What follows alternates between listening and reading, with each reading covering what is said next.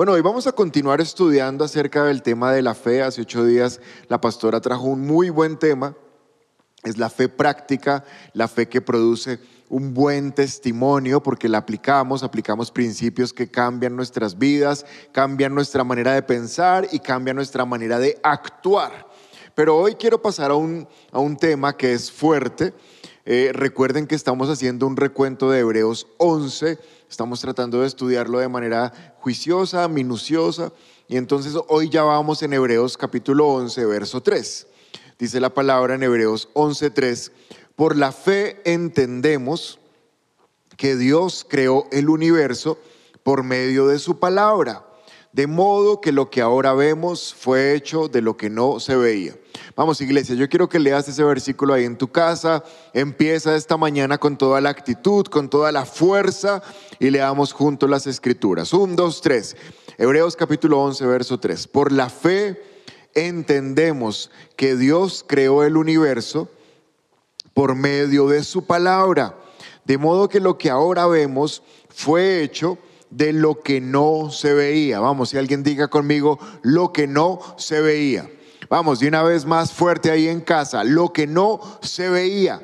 Muy bien, hace creo que 15 días, dos semanas atrás, o tres, ya no sé, perdí la cuenta, pero yo sé que tú sí te acuerdas, hablamos un poquito acerca de la fe y dijimos que la fe no es ciega. Ese es un concepto que es equivocado, pensar que la fe es ciega y pensar que simplemente creemos ahí como borreguitos y vamos, no sabemos para dónde, pero creemos.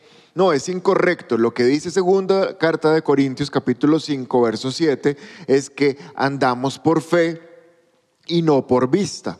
Es decir, que nosotros no vemos con estos ojos naturales, no estamos esperando ver cosas naturales, pero nuestros ojos espirituales, en el espíritu, nosotros vemos cosas que son aún mayores.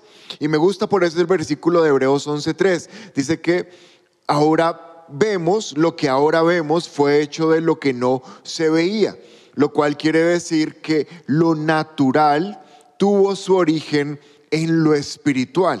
Todo lo que hoy vemos en la tierra, todo lo que hoy vemos en la naturaleza, tuvo su origen en algo que no se ve con estos ojos, pero que sí se ve en el espíritu. Primera idea que quiero dejar en tu corazón esta mañana, lo que vemos en este mundo, la creación, fue hecho de lo que no se veía. Es decir, lo natural, lo terrenal, lo físico nació primero en lo espiritual. Y miren nuevamente 11.3, Hebreos 11.3 dice, por la fe entendemos que Dios creó el universo por medio de su palabra. Esto ratifica que lo natural nació de lo espiritual, porque la palabra de Dios es espiritual. La palabra de Dios es espíritu y tú sabes que Jesús es el verbo, Jesús es la palabra. Entonces nuevamente podemos decir que lo que se ve fue hecho de lo que no se ve, lo natural nació de lo espiritual. Pero ¿qué fue eso espiritual? El verbo porque Jesús le da origen a todo lo que existe y eso es lo que dice en Romanos capítulo 11, verso 33. Mira conmigo, dice la palabra, pues todas las cosas provienen de Él, quien es Él, Cristo, y existen por su poder y son para su gloria. Todas las cosas provienen de Él, existen por su poder y son para su gloria. Entonces, primera cosa esta mañana, por la fe entendemos cómo se originó el universo. Y se originó por medio de la palabra, la palabra es Cristo y Cristo da origen a todo lo natural. Pero me gusta el verso 3 de Hebreos, vuelvámoslo a leer. Por la fe entendemos. Vamos, alguien en casa diga conmigo, por la fe entendemos. Dilo una vez más, por la fe entendemos. Y me gusta mucho esa expresión. Por la fe entendemos. Mira que no dice, por la fe creemos. Lo que dice es, por la fe entendemos. Yo creo que el 99% de todos nosotros que esta mañana estamos aquí recibiendo la palabra, cuando nos dicen, ¿qué es fe? Nosotros decimos creer. De acuerdo, fe es creer. Pero el verso 3 de Hebreos 11 dice que la fe no solamente es creer, sino que Dios ahora nos enseña, por la fe entendemos. Es decir, que Dios no solamente quiere que tú creas, Dios no solamente quiere que tú eh, tengas una fe ciega, sino lo que Dios quiere, además de eso, es que tú entiendas. Mira que el hebreo para entender es el griego, la palabra en griego noieo, N-O-I-E-O, noieo, y esta palabra traduce al español entender con la mente, entender con la mente, ver, entender y comprender. Me gusta mucho. Entonces pudiéramos usar esta definición en Hebreos 11, diría, por la fe entendemos con la mente, vemos, entendemos y comprendemos. Entonces me gusta, me gusta porque no, no es simplemente como que creemos ahí, tú perdón, tú comes entero todo lo que yo te digo desde acá y es que la, la, palabra no es comer sino tragar entero, por eso casi la suelto ahí, porque es como que ni siquiera, bueno, al comer tienes que masticar, pero al tragar no masticas, al tragar simplemente te pasas lo que entró a tu boca, no importa si es pequeño, no importa si es un bocado grande, te lo tragas.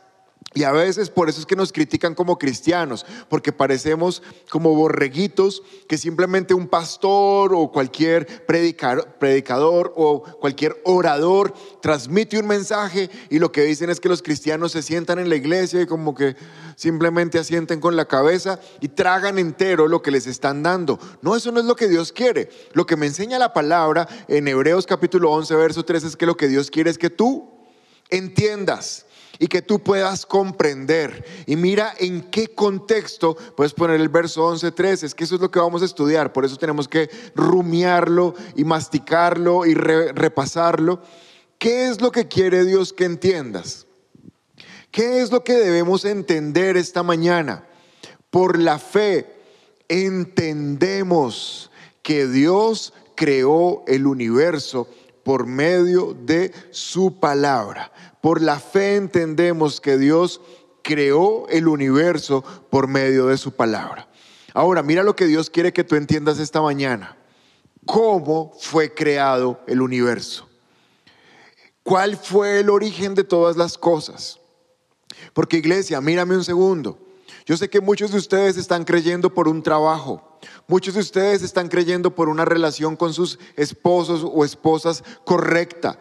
Muchos de ustedes están creyendo por un hijo que sea que ame a Dios y que tenga temor de Dios y que sea exitoso. Muchos de ustedes están creyendo por un milagro en su salud. Pero tú no vas a poder recibir un trabajo, tú no vas a poder tener una relación que se restaura si primero no puedes creer que Dios creó todo lo que existe. Dios puede crearte un trabajo, Dios puede crearte un esposo o una esposa nueva. Dios puede crearte el mejor hijo o la mejor hija que puedas pensar. Pero primero tienes que creer que Dios hizo todo lo que existe. Antes de creer por un trabajo, debes creer que Él creó el universo. Pero Él no solamente quiere que tú lo creas. Él no solamente quiere que esto sea como una clase de escuela dominical de niños donde se nos dijo que Dios creó y salimos de la clase y creemos que Dios lo creó. No, el verso 3 de Hebreos 11 lo que dice es que Dios quiere que tú lo entiendas. No quiere solamente que tú lo creas, quiere que tú lo puedas comprender. Y vamos a ver, según la Biblia, cómo surgió todo. Dice la palabra de Dios en Génesis capítulo 1, verso 1. Dios en el principio creó los cielos y la tierra. Vamos, lee ese versículo en casa. Yo sé que todos lo hemos leído, pero hoy lo vamos a volver a estudiar. Dios en el principio creó los cielos y la tierra. Y este es un versículo absolutamente poderoso. ¿Por qué Dios en, el primer, en la primera porción de la Biblia, si alguien abre la Biblia, el primer capítulo y la primer, el primer eh, fragmento que la Biblia llama versículos o que se organizó en versículos más bien, porque el primero del primer capítulo de la primera hoja de la Biblia tiene esta afirmación, porque Dios quiere que tú lo entiendas. Y mira que este versículo da respuesta a tres y si somos más eh, estrictos, a cuatro preguntas. La primera es, ¿quién creó? La respuesta es fácil, Dios creó. La segunda es, ¿y cuándo lo creó? La Biblia dice que fue en el principio. Ya van dos preguntas que se contestaron. ¿Quién creó? Dios. ¿Cuándo lo creó? En el principio. Tercera pregunta, ¿qué creó? Y ahí dice que creó los cielos, y la palabra en griego para cielos no es estos cielos, las nubes, sino que esos cielos son eh, más bien como el universo. Y cuarta pregunta que queda contestada, y esa es la, que empieza a tener problema con los ateos, y si hay ateos, un saludo, espero que esta palabra te pueda ayudar a comprender algunas cosas, pero aquí está la cuarta pregunta y esta empieza a, a pelear la ciencia contra la fe, y entonces, ¿quién creó a Dios? Aquí es donde se abre el panorama entre los que somos creyentes y los que son ateos o agnósticos y los que están tratando de demostrarlo todo con la ciencia. Y entonces, ¿quién creó a Dios? La respuesta es fácil. Nadie. Nadie creó a Dios porque dice, por el versículo, Dios en el principio creó los cielos y la tierra. Y tú dirás, no, pues tan fácil. Eh, eh, acaba de aclarar una de las preguntas más difíciles simplemente diciendo que a Dios nadie lo creó. Bueno, eso es que eso es lo que dice la Biblia. No dice que alguien creó a Dios y después Dios creó el resto, sino que dice que Dios fue el que lo creó. Y la palabra clave, por el versículo, es en el principio. ¿En el principio de qué? Este principio no es el principio de Dios, es el principio del mundo o del universo como nosotros lo conocemos. En el principio de este universo, antes de que ese principio ocurriera, ya existía Dios, porque Dios es eterno. Dios es antes del principio. Por eso te digo que queda contestada una cuarta pregunta. Dios es eterno y nadie lo pudo crear a Él porque Él creó el principio. El principio de este universo está después a un Dios que es eterno y siempre va a estar antes que el principio de este universo. Pero si no fue creado, si Dios no fue creado, entonces ¿cómo podemos creer que Él existe? Porque eso es lo que la, ciencia eh, nos dice. Bueno, y si no, si no fue creado Dios, entonces ¿cómo podemos creer que Él existe? Entonces hoy vamos a, a tocar un tema, puedes poner el título por favor. Voy a empezar a tocar un asunto fuerte y en ocho días lo voy a complementar. Hoy voy a hablar primero acerca del origen del universo, el origen de la tierra, y en ocho días voy a hablar acerca del origen del hombre. Por eso la palabra que vamos a estudiar esta mañana se llama creación o explosión, porque esas son como las dos grandes teorías. O este universo se creó y lo creó un creador, o este universo simplemente se originó y la teoría más aceptada, porque hay más teorías, pero la más aceptada es la de la explosión o el Big Bang. Entonces esta mañana vamos a tratar de resolver a la luz de la palabra si es una creación o si es una explosión. Ahora, antes de avanzar tenemos que definir lo que significa el término teoría. Porque la gran explosión simplemente es eso, una teoría. ¿Y qué es una teoría? Mira lo que dice el diccionario. Es un conjunto de ideas o hipótesis que explican un fenómeno y estas ideas surgen a partir de la observación, la experiencia o el razonamiento lógico. ¿Qué es una teoría? Son hipótesis que tratan de explicar un fenómeno y estas ideas surgen de la observación, de la experiencia o del razonamiento lógico. Pero mira esta frase, escucha con atención esto. Una teoría no es una solución, sino la posibilidad de tratar un problema. Y ahora 100% de atención a lo que te voy a decir. Una teoría no es la llegada, sino la posibilidad de una partida. Eso es una teoría. Hablando específicamente de cómo surgió el universo, la teoría de la gran explosión no es la llegada, es decir, no es lo que ocurrió, simplemente es la posibilidad de lo que ocurrió. Y entonces quiero hacer una pregunta esta mañana. Si la teoría de la gran explosión solo es una teoría, ¿por qué se nos enseña, por lo menos a mí me la enseñaron en, en la universidad, por qué se nos enseña como un todo cierto? O sea, ¿por qué se habla de la gran explosión como si fuera cierta si realmente no está comprobada, sino que es una teoría? Porque si ya estuviera comprobada, ya no sería una teoría, sino sería una ley. ¿Estás entendiendo? Entonces, ¿por qué esta teoría se enseña como si fuera cierta? ¿Y por qué la gran mayoría de los científicos en el mundo dicen, sí, estamos de acuerdo con esa teoría? ¿Sabes? Tengo la respuesta. Al menos tengo la respuesta que satisface mi mente. Esta teoría se acepta como cierta a pesar de que es una teoría porque simplemente niega la existencia de un creador. Entonces, como se puede sacar a Dios de la ecuación, es fácil decir que esto es verdad a pesar que no se ha podido comprobar que es verdad. Y te voy a enseñar solo un poquito de cuál es la teoría de la gran explosión. Mi, propósito hoy no es dar una clase de astrofísica, no, nada de eso. Simplemente te quiero mostrar un poco qué es lo que dicen los científicos. Teoría de la gran explosión. La más aceptada es, eh, esta teoría es la más aceptada, y lo que trata es que en un momento dado en el universo existía un punto que es más diminuto que un átomo. En un momento dado, en algún lugar, existió un punto que era más pequeño que el tamaño de un átomo.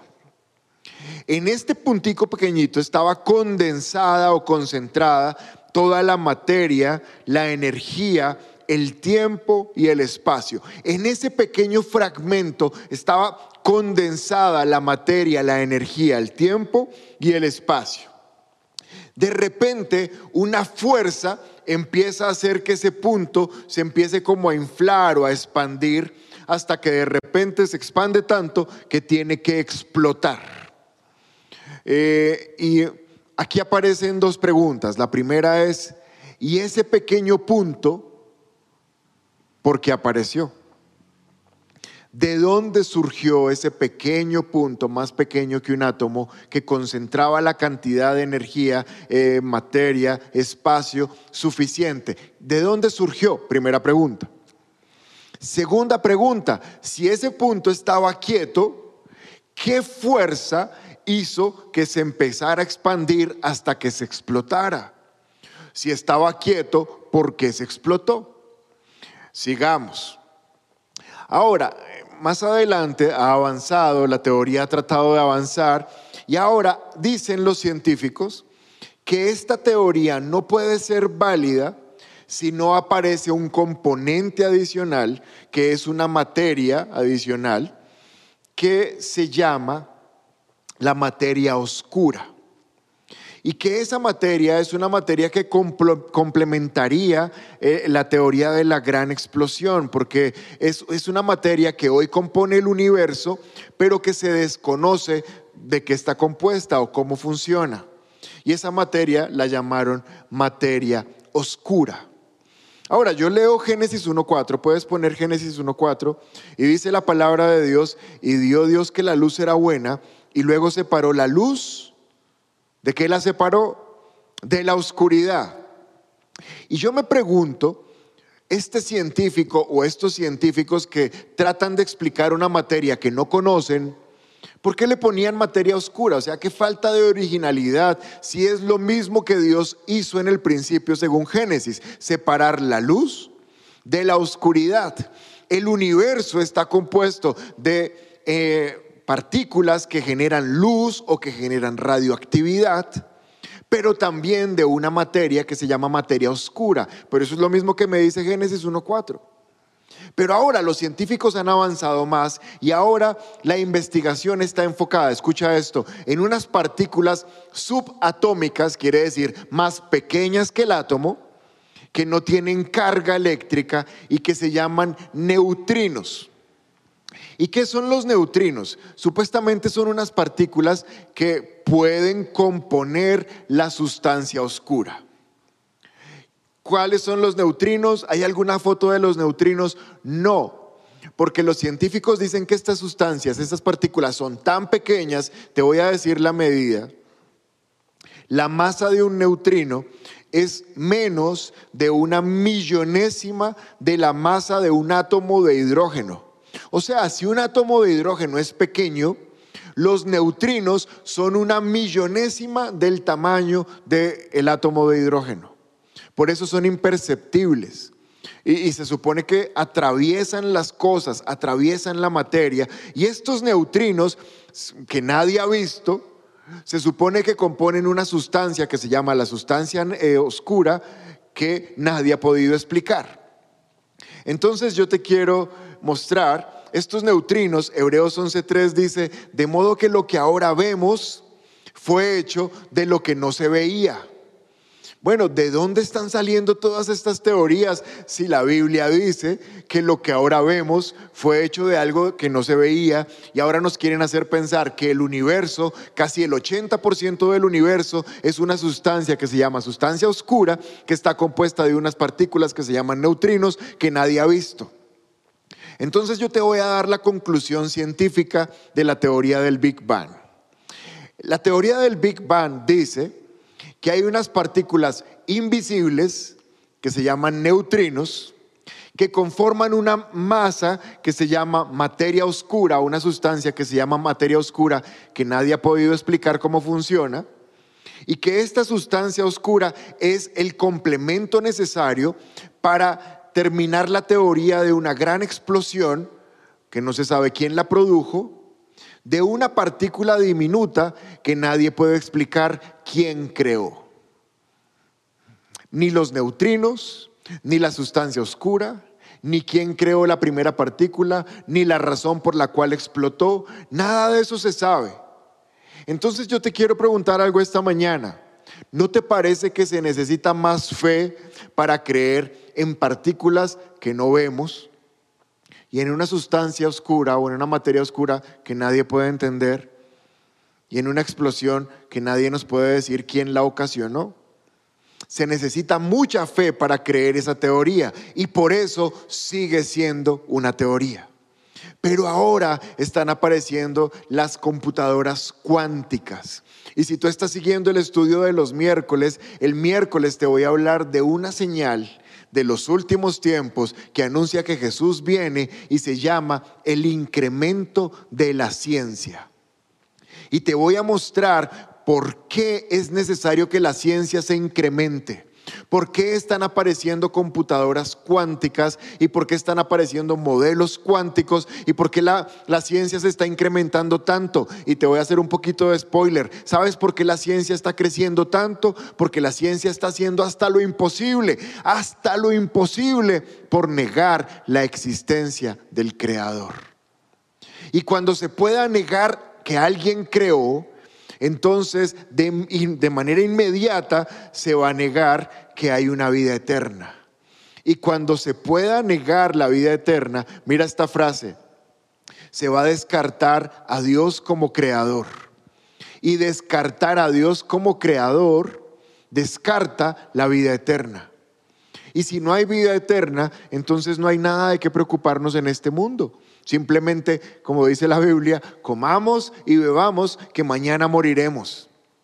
Por eso la ciencia quiere negar a Dios. Por eso lo quiere sacar de todo. Por eso en cuanto a la creación del universo es más fácil decir que explotó. Pero en cuanto a la creación del hombre, que es lo que vamos a hablar la, próxima semana, es más fácil decir que evolucionó.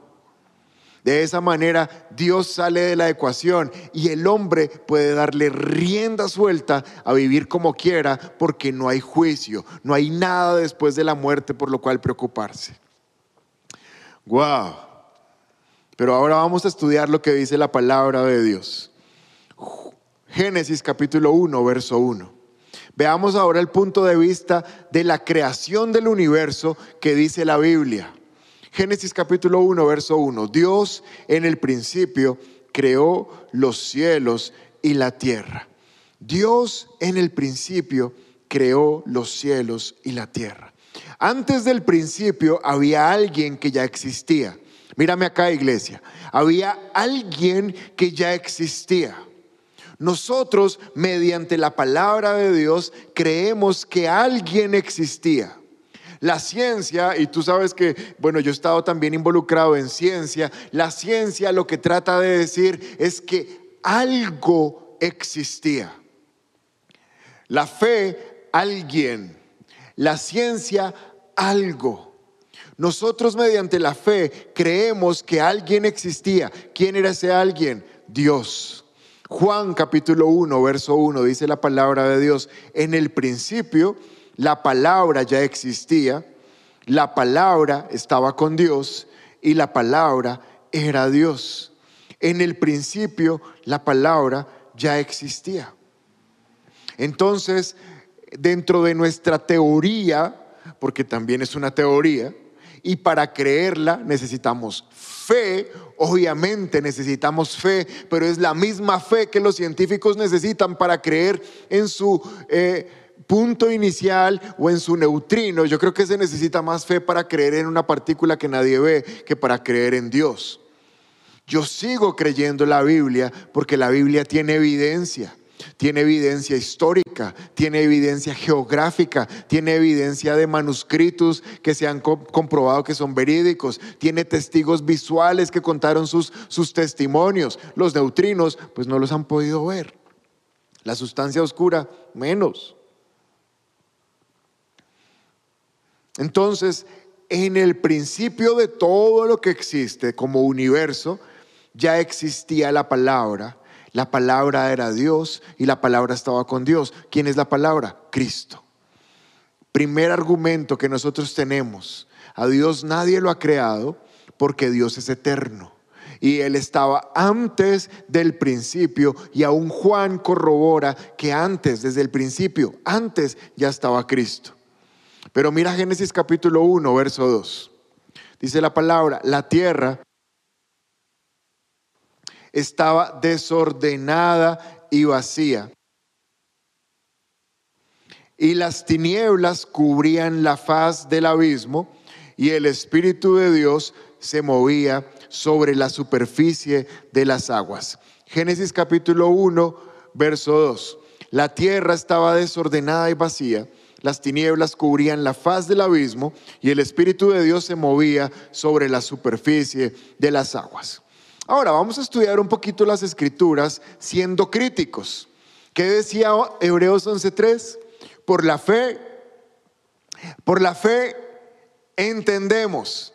Entonces no estamos aquí simplemente para creer en un relato eh, mágico de un Dios creador. No, vamos a ver cuáles son los argumentos más típicos que la ciencia tiene en contra de la Biblia. Creo que el primer argumento que se tiene en contra de la creación de Dios como la, verdad es eh, la edad de la tierra. Porque con todas las mediciones que han hecho los geólogos y los geofísicos, se han dado cuenta que la Tierra tiene más o menos 4.543 millones de años. 4.543 millones de años. Entonces lo pasan por la Biblia y dicen, bueno, la Biblia dice que nosotros desde Adán hasta hoy solamente tenemos 6.000 años. 6.000 años comparados con 4.543 millones de años, la ciencia está corroborando que la Biblia miente. Muy bien, estoy de acuerdo. Segundo argumento para negar que Dios creó. Los dinosaurios. Los dinosaurios, los fósiles encontrados, son de hace más de 200 millones de años. 200 millones de años atrás. Y nosotros creemos que Adán hacia acá tenemos solamente 6 mil años.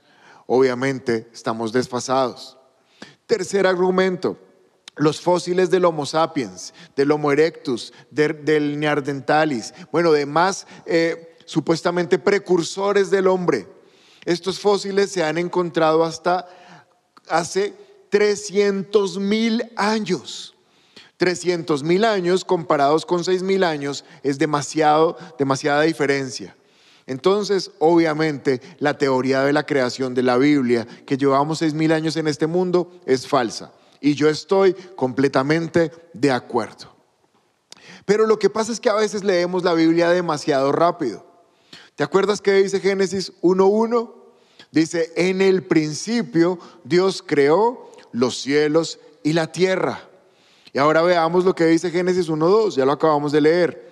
Y la tierra estaba desordenada y vacía, y las tinieblas cubrían la faz del abismo, y el Espíritu de Dios se movía sobre la superficie de las aguas. Vamos, yo quiero que mires este versículo y ahí en tu casa me des tres o cuatro características de cómo estaba la tierra.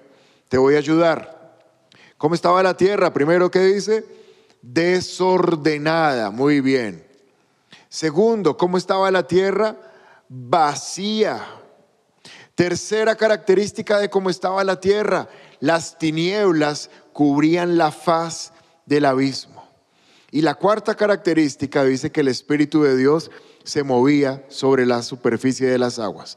Repasémoslas rápido. Primera, la tierra estaba desordenada. Segundo, la tierra estaba vacía. Tercero, la tierra estaba en tinieblas. Y la cuarta, el Espíritu se movía sobre las aguas. Ahora, entre Génesis 1.1 y Génesis 1.2 aparece una teoría, también es una teoría, que se llama la teoría del gap o de la brecha. Y lo que dicen los estudiosos es que entre Génesis 1.1 y Génesis 1.2 pueden haber millones y millones de años. ¿Por qué? Génesis 1.1 dice que en el principio Dios creó los cielos y la tierra. En Génesis 1.1 Dios ya creó la tierra.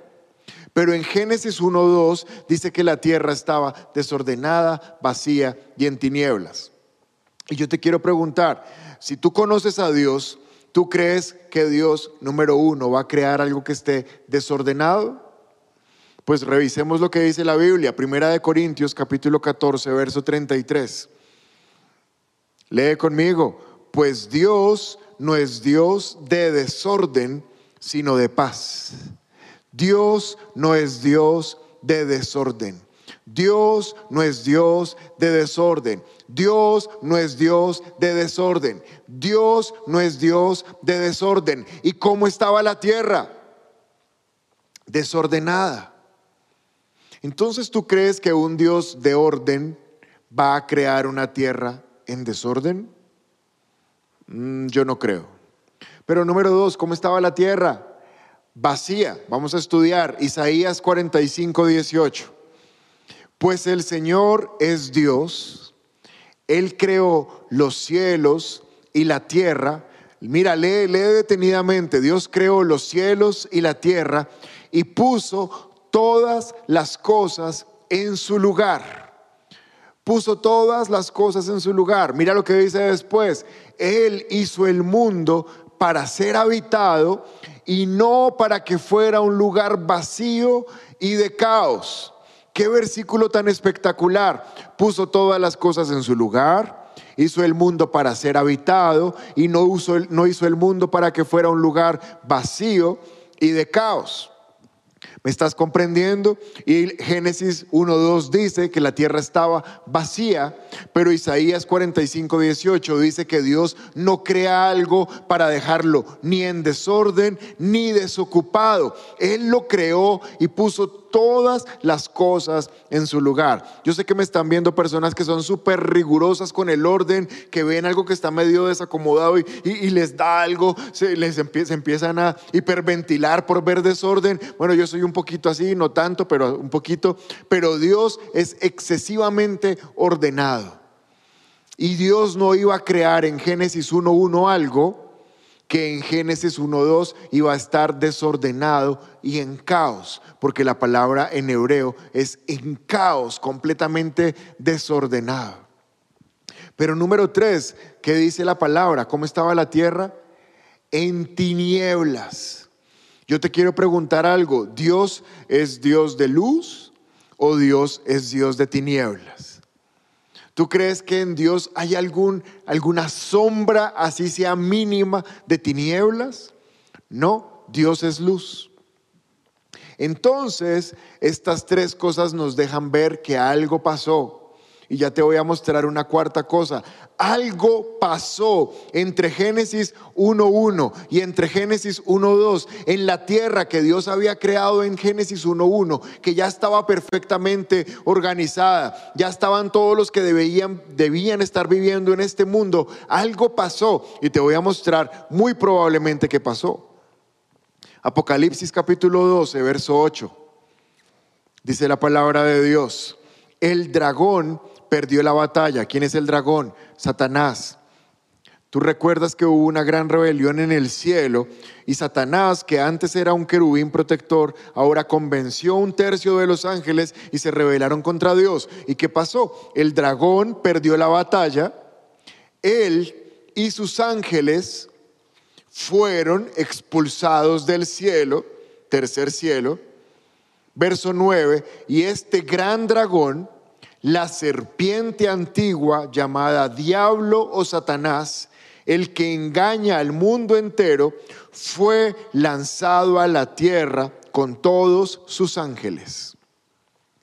Dios juzga a Satanás, lo expulsa de su presencia, pero la Biblia nos dice en Apocalipsis 12:9 que cuando lo echa del cielo, ¡pah! Cae a la tierra, no solamente él, sino todos sus ángeles rebeldes. Y probablemente la tierra o la creación de Génesis 1.1, donde probablemente habían millones, eh, hace millones de años, estos animales gigantescos, donde probablemente había otro tipo de hombre creado por Dios hace miles y cien miles de años, es completamente afectada por la caída de Satanás. Y, hay una teoría que dice que lo que mató a los dinosaurios fue un asteroide, un, algo que cayó, ¿no? Pues la Biblia nos dice que probablemente lo que cayó fue Satanás. Pero ¿tú recuerdas cuál es el sitio que Génesis 1.2 describe que hay en la tierra? Dice que el Espíritu Santo se está moviendo sobre algo, ¿te acuerdas? Si quieres, volvámoslo a ver. Génesis 1.2. Dice, y el Espíritu de Dios, ah, perdón, y las tinieblas cubrían la faz del abismo. Y a mí me parece demasiado curioso que en Génesis 1.2 aparezca la palabra abismo. Vamos a ver lo que dice segunda de Pedro 2.4. Dice la palabra de Dios, Dios no perdonó a los ángeles cuando pecaron. ¿Quiénes habían pecado? ¿Te acuerdas de la rebelión? Los demonios antes eran ángeles. Dios no perdonó a los ángeles cuando pecaron, sino que los arrojó al abismo, metiéndolos en tenebrosas cavernas y reservándolos para, para el juicio. ¿A dónde los envió? Al abismo. ¿Y qué era lo que había en Génesis 1.2? Un abismo. Entonces es muy probable esta teoría del gap o de la brecha. Es muy probable que entre Génesis 1.1 y entre Génesis 1.2 hayan millones y millones de años. Y ese tiempo que pasó en intermedio, la Biblia no lo detalla, porque la Biblia nos va a empezar a, contar qué ocurre desde Adán hacia adelante, que es la nueva creación, el nuevo tiempo de la creación, la, la tierra nueva, desde Adán hacia acá. Ahora, ¿cuál fue la fuerza? Porque te acuerdas que en la teoría de la gran explosión dicen que una fuerza hizo que explotara la primera partícula, pero los científicos no nos han podido decir cuál es esa fuerza. Pero la Biblia sí nos dice cuál fue la primera fuerza que empezó a crear este mundo. Génesis 1.2, vuelvo a poner. Dice, y el Espíritu de Dios se movía sobre la superficie de las aguas. ¿Sabes que el movimiento es un tipo de fuerza? Cuando hay movimiento se produce fuerza, se produce energía, energía que puede crear. La Biblia sí me detalla cuál es la fuerza creadora que se empieza a mover para que la creación se empiece a alinear. Job capítulo 23, 26, verso 13 dice, su espíritu hizo hermosos los cielos. ¿Quién? La fuerza del Espíritu hizo hermosos los cielos. Salmo 33, verso 6 dice, con su palabra el Señor hizo los cielos y todo lo creado lo hizo con un soplo de su boca. Cuando la Biblia habla del soplo de su boca, el soplo de su boca es el Espíritu de Dios, la fuerza creadora, la fuerza que empezó a organizar todo, la que se movía fue la que empezó a darle forma a esta creación. Pero ¿cuál es el orden de la creación? Las teorías del Big Bang, de la materia oscura, de los neutrinos, de la expansión, no nos pueden decir qué fue lo primero que ocurrió, qué fue lo primero que se creó, pero la Biblia sí me lo dice. Génesis 1.3. Entonces Dios dijo que haya luz y hubo luz. Lo primero en ser creado, que fue? La luz. Ahora, si tú lees, yo no lo voy a leer hoy porque no tenemos tiempo, pero si tú lees Génesis, el sol solamente aparece hasta el día 4. Entonces hay personas que dicen, pero Dios, ¿cómo pudo crear el universo en siete días? ¿Y quién nos dijo que los días de Génesis son días como los nuestros? Si el sol aparece hasta el cuarto día, y el sol es el que va a dar el origen a la luz del día y de la noche, Quiere decir que los tres primeros días no tienen nada que ver con la luz solar, no tienen nada que ver con días de 24 horas. Es más, cuando Génesis 1.3 dice, ponlo por favor, entonces Dios dijo que haya luz y hubo luz, aquí no nos está diciendo que el sol empezó a dar luz. Recuerda que la tierra estaba en tinieblas.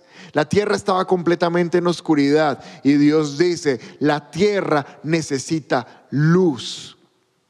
Pero ¿cuál es la luz si no hay sol? Juan capítulo 1, verso 9 dice la palabra, aquel que es la luz verdadera, quien da luz a todos, viene al mundo. Juan capítulo 8, verso 12 dice, Jesús habló una vez más al pueblo y dijo, yo soy la luz del mundo. ¿Cuál fue la luz que alumbró esta tierra antes que el sol alumbrara esta tierra? La mismísima luz que eh, sale de la gloria de Dios. Y si recuerdas, hablamos de la Nueva Jerusalén hace como tres semanas y dijimos que cuando la Nueva Jerusalén descienda, ella misma va a funcionar como el sistema de luz que la tierra va a necesitar, porque el sol va a pasar y la luna van a pasar entonces se va a volver al diseño original de antes, donde la presencia de Dios, la gloria de Dios era suficiente para irradiar o para iluminar todo. Y es lo mismo que pasa cuando una persona nace de nuevo. Si me estás viendo hoy por primera vez, por segunda vez, y tú dices que es todo esto, pero tú sabes que en tu vida hay oscuridad, en tu vida hay tinieblas. Sí, puedes tener los reflectores más fuertes, pero aún hay áreas de ti que tú sabes que están en oscuridad. ¿Y qué ocurre cuando recibes a Cristo? La luz del mundo, que es Jesús, viene y te da luz. Y ahora pasas de las tinieblas a la luz. Tu vida brilla, tu vida está iluminada porque recibiste luz la misma luz que fue producida. Lo primero que ocurrió fue que se hizo la luz, pero no la luz del sol, sino la luz de la gloria de Dios. Ahora, muchos dirán, no, esto está súper poético, súper fantasioso, es una fábula bien estructurada. Pero recuerda que Hebreos 11.3 dice, por la fe entendemos. No dice que por la fe nos imaginamos. O por la fe eh, tratamos de entender allá con una fe ciega. No, la Biblia dice que lo podemos entender. Y yo quiero revisar algunos versículos para terminar esta mañana de afirmaciones científicas que están en la palabra de Dios. Vamos a hablar varios versículos que están en el libro de Job. Y el libro de Job tiene más o menos cuatro mil años de haber sido escrito. De hecho, la mayoría de los eruditos y de los teólogos consideran que Job fue el primer libro escrito de la Biblia. Y no fue escrito por Job. La mayor probabilidad es que lo haya escrito Moisés. Pero quiero ubicarte en el contexto histórico. Es un libro que tiene cuatro mil años de ser escrito. Yo quisiera que tú trajeras un artículo científico que tenga por lo menos mil años y que tú me digas, mira, esto está publicado hace mil años, yo te digo, súper bien, pero es que yo tengo evidencia de cuatro mil años, y esto para mí tiene mucho peso científico. Job capítulo 26, verso 7. Vamos a ir súper rápido porque ya terminé. Job 26, verso 7. Miren lo que dice Job hace 20, Job 26, hace cuatro mil años. Mira lo que dice la palabra. Dios extiende el cielo del norte sobre el espacio vacío y cuelga la tierra sobre la nada. Desde hace cuatro mil años la palabra de Dios nos dice que la tierra está sostenida sobre la nada y esto tiene mucho, mucho peso porque tú sabes que en la mitología antes se suponía que un gran gigante sostenía la tierra, este se llamaba Atlas, por eso la primera vértebra de la columna cervical se llama Atlas porque sostiene el cráneo, que es una, una circunferencia, y se suponía que este mismo Dios eh, sostenía la tierra. Pero mucho tiempo antes de esas teorías, también decían que unas tortugas gigantes la sostenían. Antes de eso, Job, sin ser astrónomo, sin tener microscopios, sin tener fórmulas físicas, él ya había dicho, pone el versículo, Dios extiende el cielo del norte sobre el espacio vacío. Esto habla acerca de una eh, galaxia.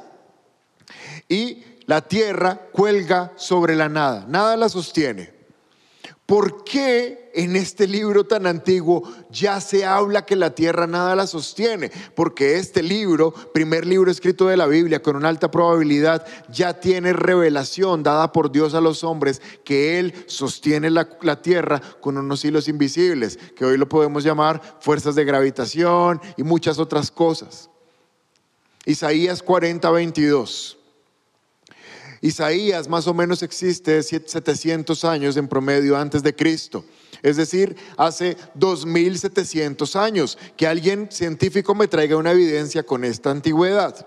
Isaías 40, 22 dice, Dios se sienta sobre el círculo de la tierra y la gente que hay abajo le parecen saltamontes.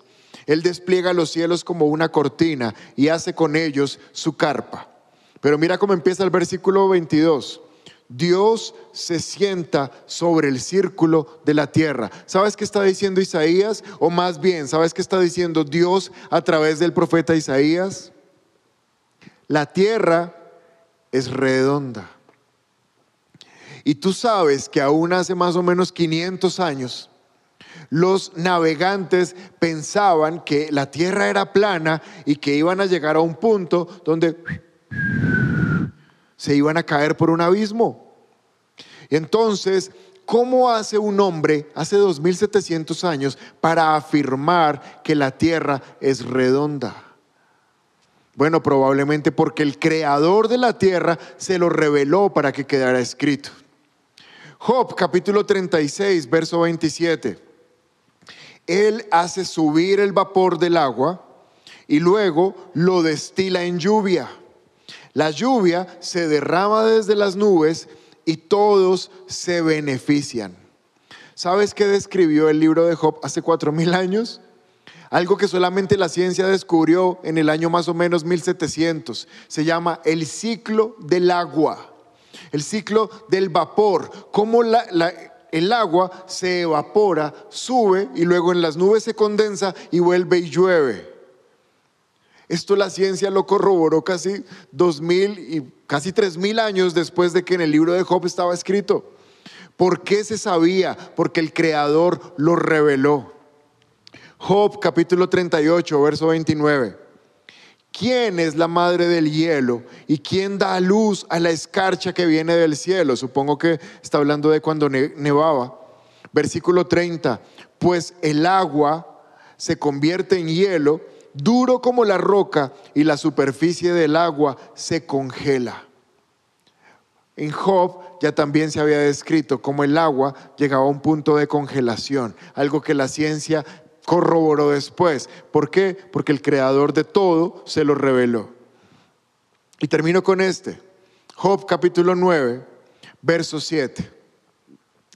Dice la palabra de Dios, si Él lo ordena, el sol no saldrá ni brillarán las estrellas. Si Dios lo ordena, el sol no saldrá. Y el verso 9 dice, Él hizo todas las estrellas, la osa, el orión, las pleyades y las constelaciones del cielo del sur. Él hizo todas las estrellas, la osa y el orión. ¿Cómo hizo Job? Para hablar de constelaciones que aún hoy existen, que son la Osa Mayor, que es Orión, que es la mayor constelación de, estrellas, la más brillante que existe. ¿Cómo hace un hombre sin microscopio, sin telescopios, para describir las constelaciones hace más de cuatro mil años? Porque el Creador se lo mostró. Hay más versículos donde la ciencia queda ridiculizada delante de la palabra de Dios. En ocho días vamos a hablar los de la evolución del hombre versus la creación del hombre. Este tema me encanta porque desde el punto de vista de la medicina es fantástico. Pero yo te quiero decir esta mañana, la explosión que explica el origen del universo requiere más fe que leer la palabra de Dios con cuatro mil años de historia, de antigüedad y de certeza y creer que hay un creador. Aún muchos de los científicos han tenido que reconocer que hay una mente creadora, que hay un gran arquitecto sin el cual es imposible corroborar todas las demás eh, leyes científicas y teorías científicas. Y yo espero esta mañana que tú puedas, por medio de la fe y el Espíritu, comprender que hay un creador. Porque si no creemos que hay un creador, entonces tampoco creemos que hay una vida eterna. Y si no hay una vida eterna, entonces estamos perdiendo el tiempo esta mañana escuchando una prédica. Pero si hay un creador y hay una palabra que existía desde antes, hay fe para creer que morimos y nos vamos a un lugar eterno a estar con ese creador que nos diseñó para estar con él eternamente.